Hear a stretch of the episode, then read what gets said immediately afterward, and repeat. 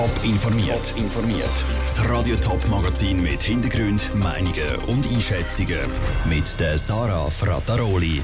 Wie der Kanton Thurgau mit dem Schulstreit Zwiegoltingen umgeht und was die Schweiz gegen radikale Dschihadisten könnte machen, das sind zwei von den Themen im Top informiert.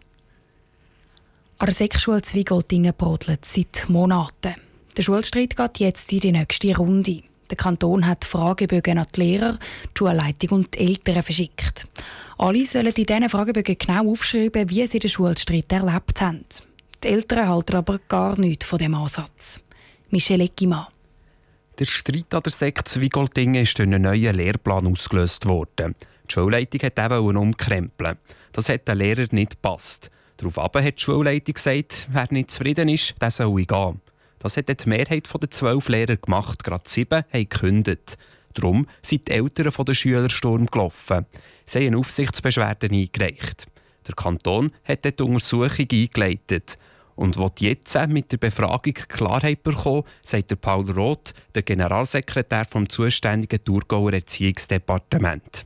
Die Antworten führen zu einem Gesamtbild, zu einem gesamthaften Sachverhalt und Aufgabe ist es dann, zu prüfen, ob irgendwie Verstöße gegen pädagogische oder rechtliche Vorgaben bestehen, ob angemessen informiert, kommuniziert worden ist. Die Eltern der Schüler halten gar nichts von dieser schriftlichen Befragung. Sie fordern seit am Anfang des Streits eine externe Untersuchung. Daran hat sich nichts geändert, stellt der Elternvertreter Michael Schätzle klar und kritisiert den Kanton meiner Meinung nach ist es wirklich ein Blödsinn, so etwas zu machen. Wir haben gescheiter Zeit aufgewendet und die Leute auch sowieso befragt. Weil mit schriftlich, soll man schriftlich Sachen darlegen, die emotional sind. Das kann man gar nicht. Und darum geht man natürlich, wenn man schriftlich macht. Das ist doch bewusst gemacht vom Kanton. Der Kanton wird bis in zehn Tagen die Fragebögen zurückhaben. Das Erziehungsdepartement sagt auch, dass sie je nach Ergebnis der Befragung das Gespräch suchen, sei es mit den Eltern oder anderen involvierten Parteien. Der Beitrag von Michel Eckimann. Konkret fragt der Kanton im Fragebogen zum Beispiel, ob die Kommunikation von der Schule transparent war oder wie das Arbeitsverhältnis zwischen der Schule und den Lehrern war. Der Kanton wird den Schulstreit bis spätestens zu den Sommerferien schlichten. Sie sind jung, männlich, wohnen in der Aglo und sind schlecht integriert. Die typischen Schweizer Dschihadisten. Das zeigen eine neue ZHW-Studie. Diese Studie gibt jetzt auch Leitplanken dafür, wie Radikalisierung in der Schweiz präventiv könnte verhindert werden. Die Extremismusforscher fordern, dass unter anderem die Schweizer Gefängnisse besser mit Dschihadisten lernen umzugehen. Elena Oberholzer. Sie distanzieren sich von den Familien und Freunden, kommen in andere Kollegenkreise hinein und äußern extremistische Ideen.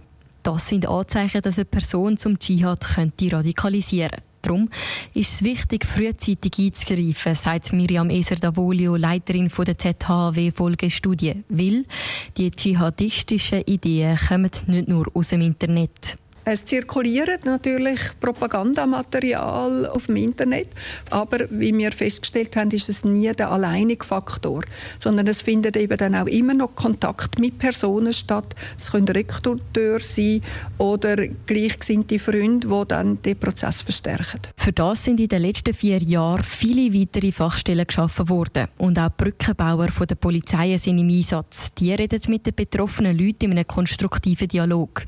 Die Miriam Eser Davolio sieht dort noch Nachholungsbedarf. Zwar sollten die Brückenbauer mehr mit dem Moscheenverein zusammenarbeiten. Im Sinne von Community Policing gehen sie regelmäßig bei Moscheevereinen vorbei, sprechen dort verschiedene Themen auch mit ihnen an, auch sicherheitspolitische zum Beispiel, sind dort mit ihnen im Austausch, sind Ansprechpartner, so dass wenn man irgendwo dann auch mal eine kritische Situation hat, schneller kann aufeinander zugehen und so Situationen auch kann klären wenn es aber schon zu spät ist, sich die Person radikalisiert hat und im Strafvollzug ist, gibt es in der Schweiz nur ein Manko. Und zwar die Begleitung der Dschihadisten während oder nach der Haft, dass sie sich wieder integrieren können. Dabei spricht Miriam Eser-Davolio gerade auch die Untersuchungshaft an. Von dem her, dass aber oft in diesen Fällen die Untersuchungshaft fast das ganze Strafmaß ausmacht, wäre das ja eigentlich dann die einzige Möglichkeit, dort auch in dem Zeitraum schon etwas einzuleiten. Für das würde es Sinn machen, in der Schweiz zwei bis drei Kompetenzzentren zu haben. Dort würden die radikalen Dschihadisten in Haft kommen. Die Gefängnisse werden dann darauf geschult, um Dschihadisten wieder in die Gesellschaft zu integrieren. Für das braucht es aber noch rechtliche Grundlagen dazu. Der Beitrag von Elena Oberholzer. Im Vergleich mit anderen Ländern zu Europa gibt es in der Schweiz immer noch wenig radikale Dschihadisten. Weiter weg von Hochburgen wie Frankreich, Österreich oder Belgien, wo es eben besonders viele Dschihadisten gibt, ist die Schweiz aber auch nicht. Wenn Frau will, steht alles still. Mit dem Motto gehen am Freitag Frauen in der ganzen Schweiz auf die Straße zum Frauenstreiktag.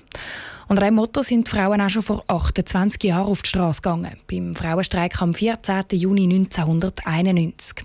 Hunderttausende Frauen haben mitgemacht. Aber was sind dort denn eigentlich die zentralen Themen gewesen? Und was hat der Frauenstreik vor einem Vierteljahrhundert wirklich bewirkt? Vera Büchi. Aus der Stadt und vom Land, von überall her, sind Schweizer Frauen 1991 an Frauenstreik. Etwa eine halbe Million Menschen waren am Schluss dabei. Gewesen. Auch Helena Trachsel, die heute die Fachstelle für Gleichstellung vom Kanton Zürich leitet. Für sie ist das grosse Vermächtnis vom Frauenstreik im 91 der Mutterschaftsurlaub. Die gesetzliche Mutterschaftsregelung, die man, äh, glaube etwa viermal an den Urnen abgelehnt hat und im 98 gekommen ist. Ich glaube, ohne den Frauenstreik und die breite Koalition wäre das Ergebnis so nicht möglich gewesen. Weil vorher sind immer noch Frauen gegen Frauen in dem Thema. Hat es bei mir ja auch nicht gegeben, müssen die jungen Frauen auch nicht haben. Daneben hat der Frauenstreik auch die ganze Kita-Bewegung angestoßen und die Diskussion um Teilzeit für Männer. In vielen Bereichen hat der Streik aber nur das Bewusstsein verändert. Er hat äh, Sensibilität auch in den ganzen Diskriminierungsfragen, sexuelle Belästigung, Lohnungleichheit geschärft. Es ist das Thema geworden in den letzten Jahren, aber es hat es nicht können beseitigen. Das zeigt sich auch daran, dass Themen eigentlich die gleichen geblieben sind. Sexuelle Belästigung oder Lohnungleichheit sind auch das Jahr, 28 Jahre später, die grossen Themen beim Frauenstreik. Verändert hat sich aber ein bisschen der Ton, meint Helena Trachsel von der Zürcher Gleichstellungsfachstelle. Ich glaube, wir sind kämpferischer gewesen, vielleicht sogar ein bisschen wütender als heute im Grundkern. Wir haben wirklich wählen, dass alles stillsteht, dass wir mutig sind. Das erlebe ich heute ein bisschen zögerlicher, ein bisschen zurückhaltender. Dafür haben die Organisatorinnen das Jahr ganz neue Mittel. Mittel, die vor 28 Jahren für viele nicht einmal vorstellbar sind. Die sozialen Medien wie Facebook, Instagram und Twitter. Die sollen helfen, dass es das Jahr nochmal so eine Mobilisierung gibt wie damals, im 91. Der Beitrag von der Vera Büchi. Anlass gibt es am Freitag in der ganzen Schweiz, in den Städten, aber auch in vielen kleineren Gemeinden. In Zürich ist dann am Abend eine grosse Demonstration geplant. Top informiert, auch als Podcast. Mehr Informationen gibt es auf toponline.ch.